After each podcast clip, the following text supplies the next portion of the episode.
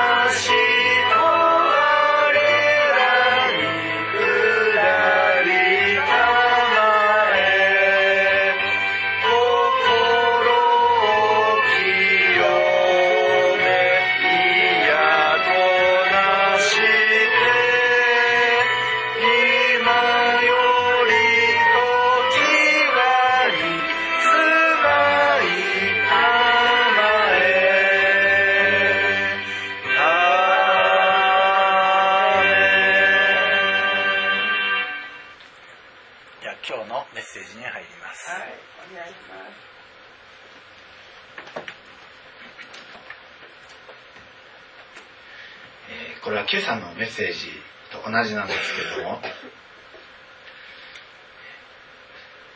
こういう見言葉です。また私たちは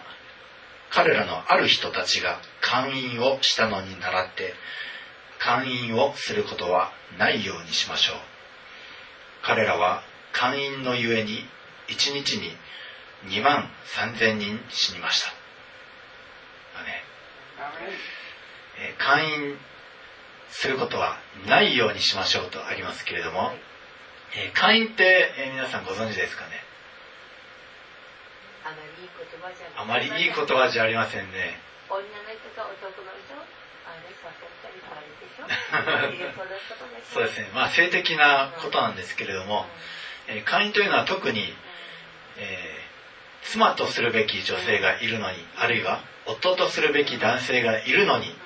でも、え、別の女性に走ったり別の男性に走ったりということを、え、会員と、え、言っております。で、え、ここで進められているのは会員をすることのないようにしましょうと。である人たちは会員をしたから1日に2万3000人死にましたと、えー、ね。会員をしたから死んじゃったという記事があるんですけどもそこがですね、えー、民数記というところにあります。民数記の25章こういうふうに書いてあります。イスラエルはシテムにとどまっていたが民はモアブの娘たちとみだらなことをし始めた。娘たちは自分たちの神々に生贄を捧げるのに民を招いたので民は食し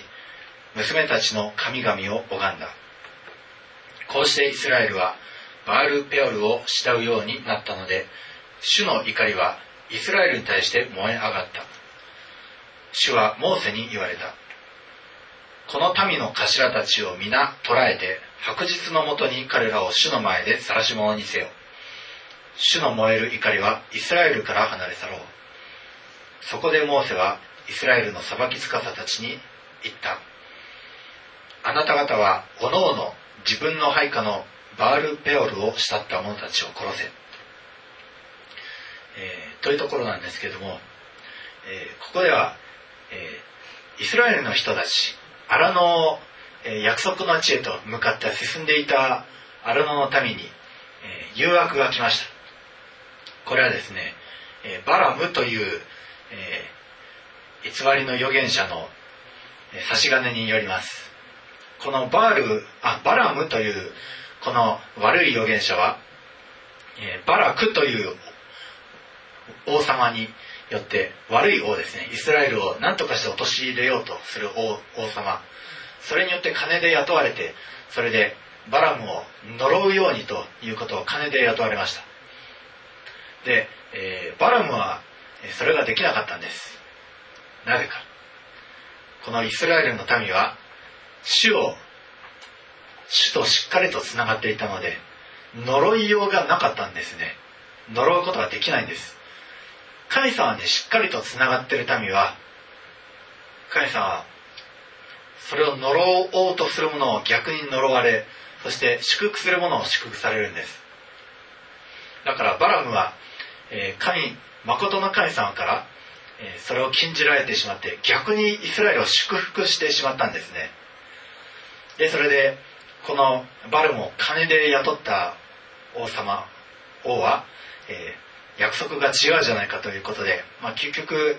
えー、そこは別れたんですけどもでもバラムはお金をもらった手前このイスラエルに災いをもたらさなくてはならないと。で何をしたか。この女性を使ってです。女性を使ってイスラエルを陥れようとしました。大体、男というのはですね、力に対する、邪魔とか迫害とか暴力に対してそれは暴力で立ち向かうとか、えそういった抵抗をすることは、まあ、男はするんですけどもしかし男が弱いのは、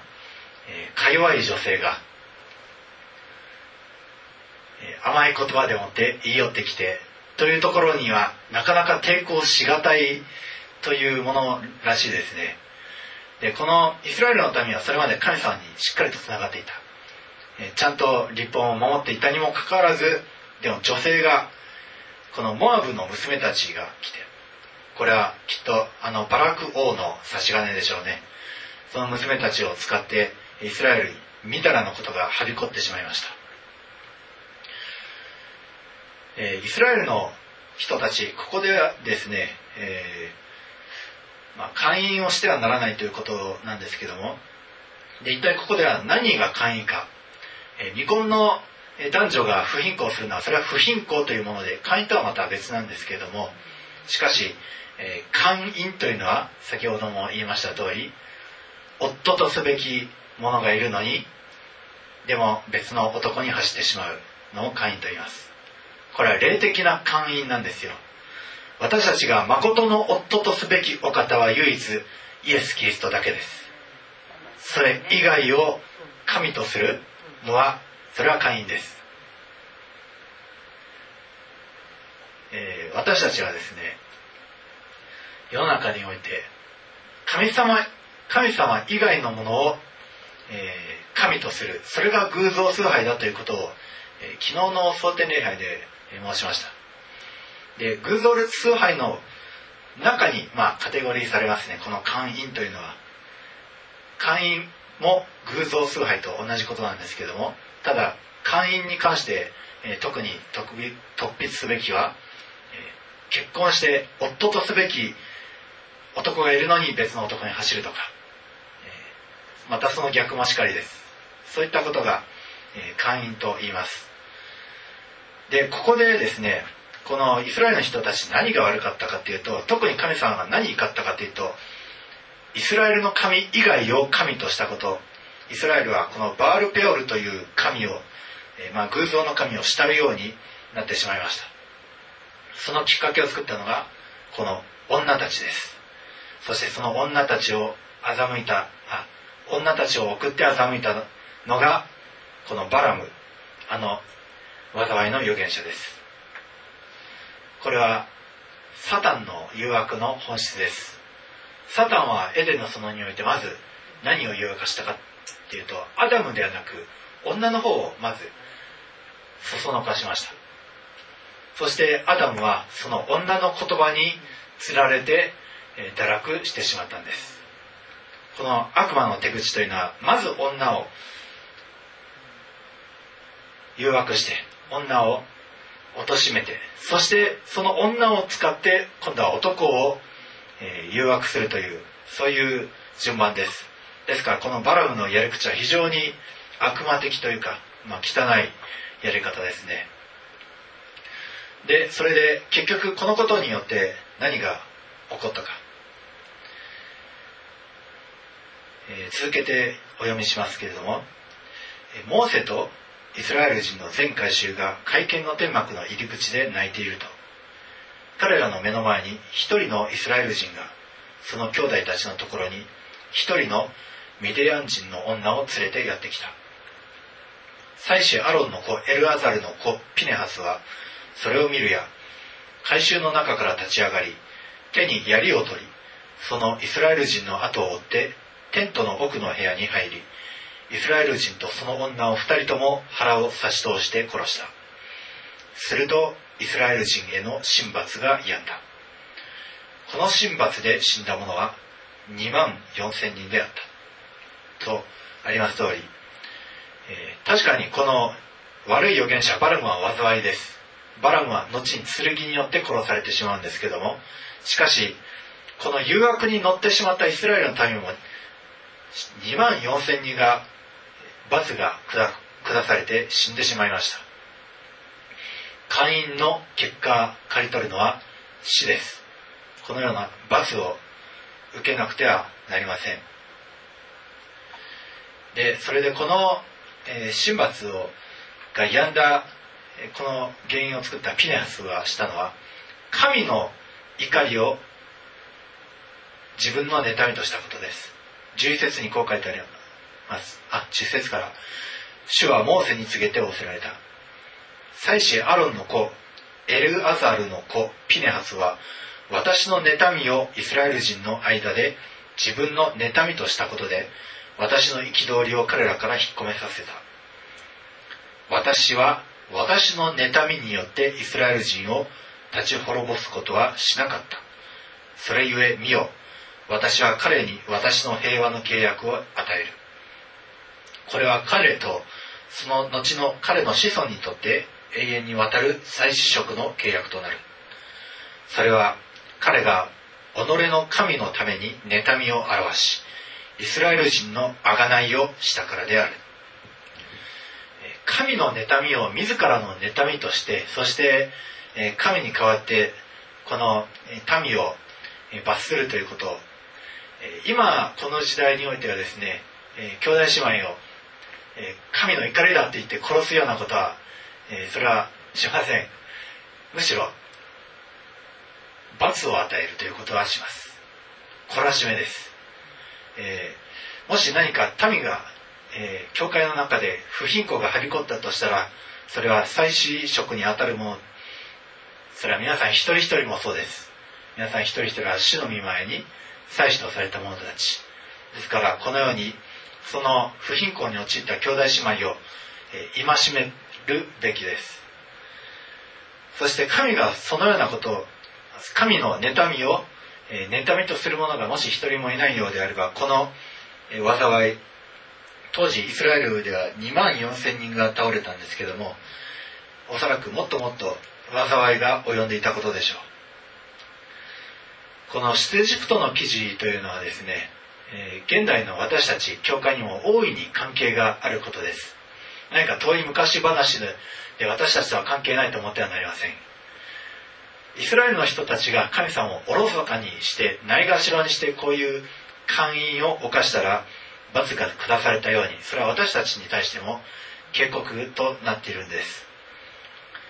私たちの内からもこの勧誘というものを取り除かなくてはなりません。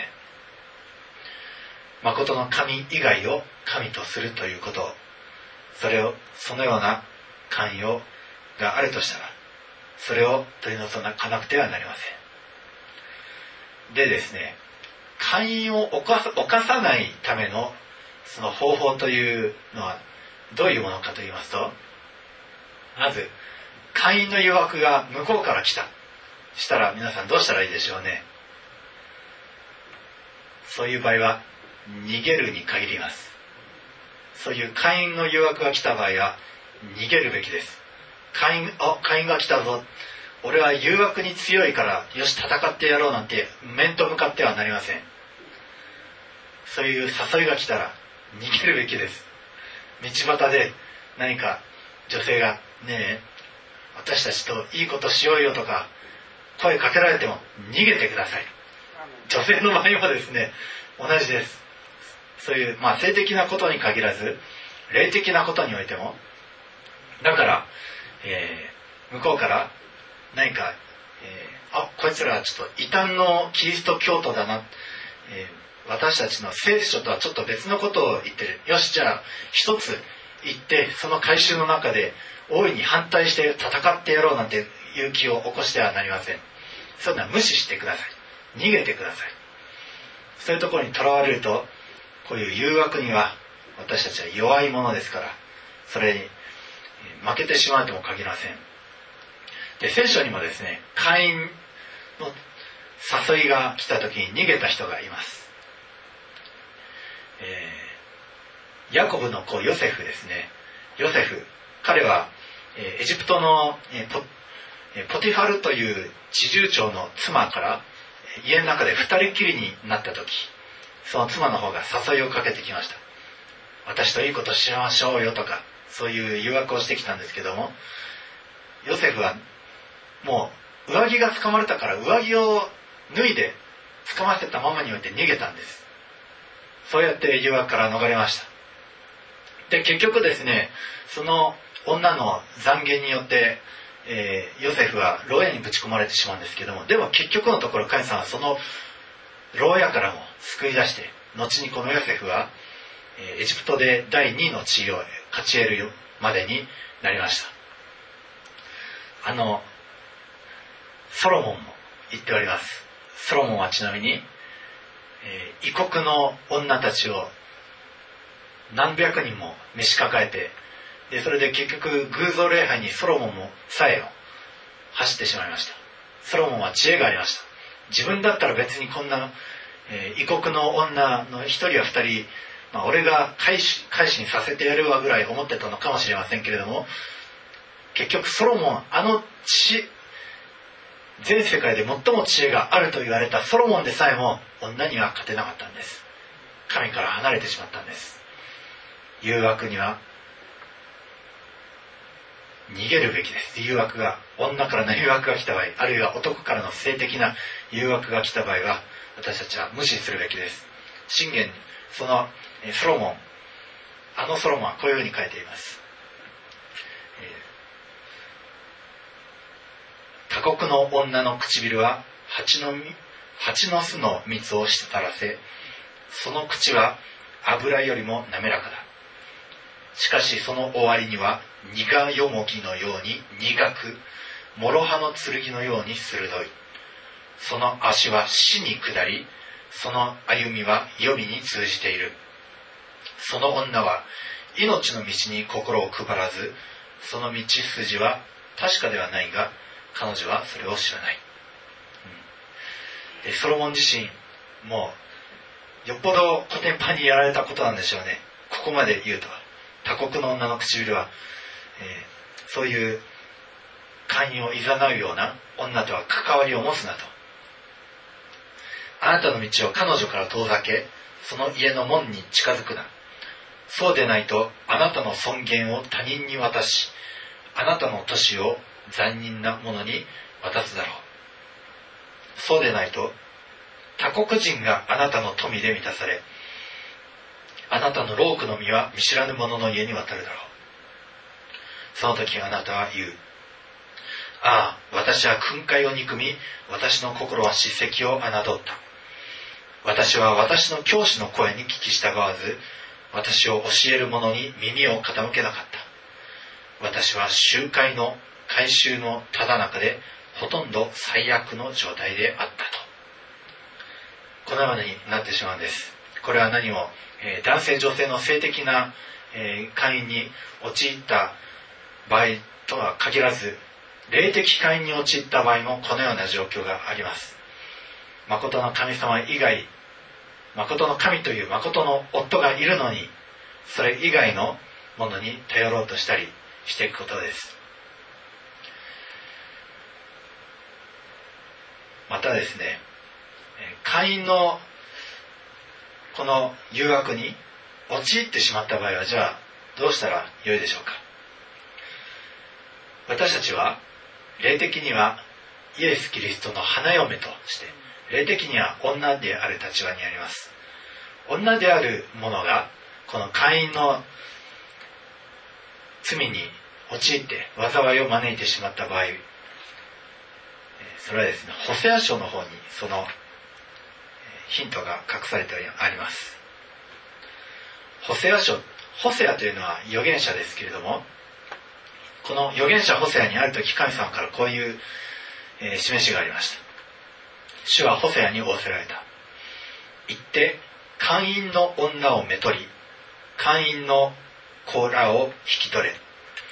この国は死を見捨てて甚だしい淫行にふけているからだ。そこで彼は行ってディ、ディブラム、ディブライムの娘ゴメルをめとった。とあります通りこの預言者ホセアはなんと神様から姦淫の女を妻に迎えなさいということを言われました。でそれでホセアはその通りにしたんです。でそれでこの2人の間に子供が生まれました。えー、まず男の子が生まれそれから女の子が生まれ。でまた、男の子が生まれました。しかしこのゴメルという女性は会員のもともと会員の女でこのホセアと3人の子供たちを、え、置いてでしょうか。どっかに逃げ行ってしまいました。いなくなってしまいました。神様は何でわざわざこのホセアに会員の女をめとれと言ったのか。それはですねホセは預言者です。預言者は神様の神様の言葉の代理を世に対して神の改宗に対して言い表さなくてはならない立場にあります。神様から言われたことはそのまま言うべきです。そしてなんで、えー、普通の人ならしないであろうこんな会員の女を雇ったか。それはこの当時のイスラエルの人たちにあなたたちは会員を行っているということを知らせるため誠の神という夫を見捨ててでしかもゴメルは子供まで生まれてこのよくしてくれたホセア夫ホセを見捨てて逃げてしまった。それと同じようにイスラエルもしているのだということを示すために神様はおそらくホセアをそのようにしたんでしょう。実際ホセアを通しての予言というのはイスラエルは会員をしている。霊的な会員にふけている。でそれでいろいろな良いことをイスラエルに対して神様がしてきたのにそれにもかかわらずあなたは誠の神を見捨ててしまったということを責めております。そんなイスラエルに対して神様は責め立てるだけではありませんでした。イスラエルはもちろんそれによっていろいろな災いを被りました。奪われて殺されてもう身ぐるみ剥ぎ取られたような裸寸前のような状態まで来ました。そこで神様はイスラエルになお救いの御手を差し伸べられます。イスラエルはそこまでになってやっと神様に立ち返る心が起こりました。私は間違っていた。私は他の神々に言った。そのことを悔やむ。私はこのような偶像を意味嫌うようになると。までイスラエルは誠の神を慕い求めるようになったんです。そこで神様はイスラエルに救いの御手を述べられます。このホセアに対してですね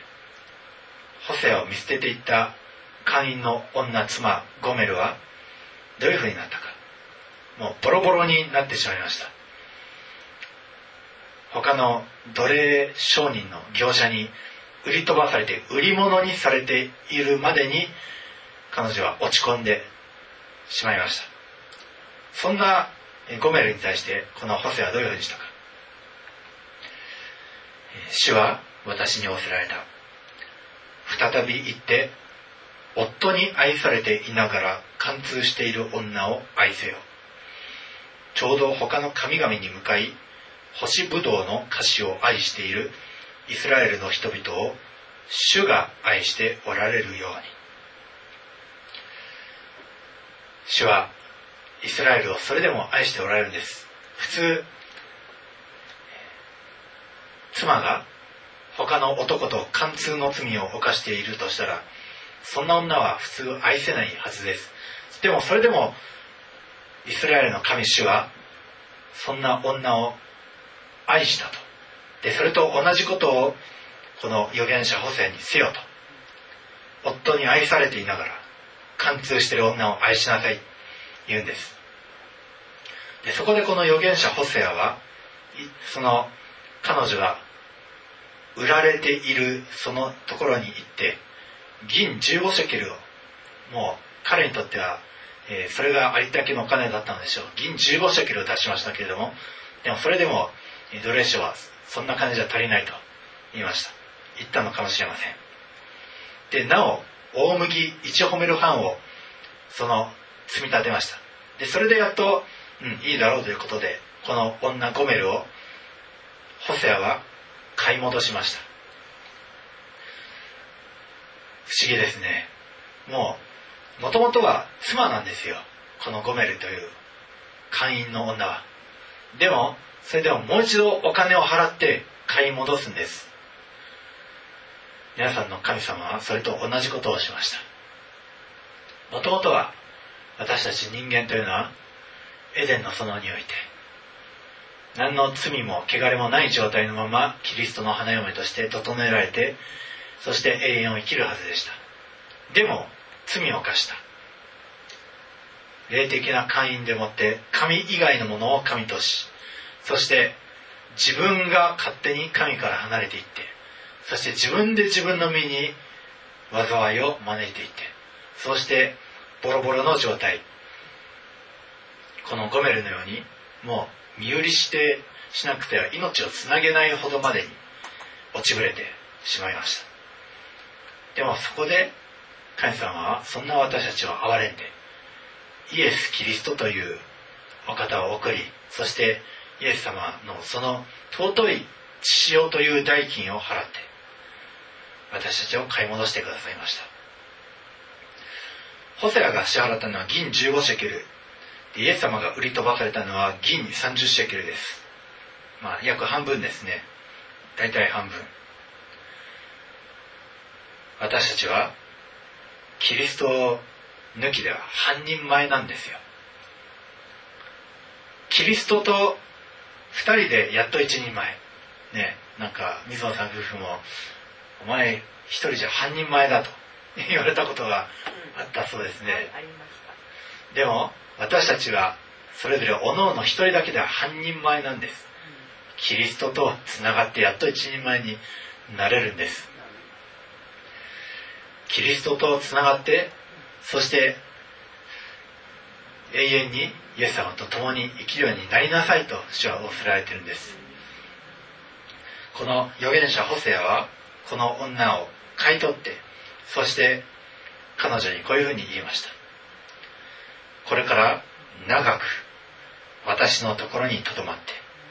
もう会員をしたり他の男と通じたりしてはならない。私もあなたにそうしよう。これから長く長くです。このゴメルは一時期この夫に愛されていながら他の男のところに走っていきましたけれどもでもそ落ちぶれて災いにあってでもそれでもホセアは買い戻した。そしてこれから長く長くということは一生これからずっと死ぬまで添い遂げるということです。私たちも主とこれから長く永遠に至るまで主イエス様に添い遂げてそしてもう会員をしたり他の神々に走ったりしてはなりません。私たちがそのようにするのであれば主も皆さんにそのようにしてくださいます。私たちが他の神々に走ったりもう一度走ったりするならば一体何でもって買い戻されるでしょうか。もはやそのような贖いの代金は残残されておりません。皆様だからもうイエス様と離れてはなりません。これから長くイエス様と共に連れ添ってそして誠の夫であるとイエス様に申し述べてそこから離れないようにする皆さんでありますように。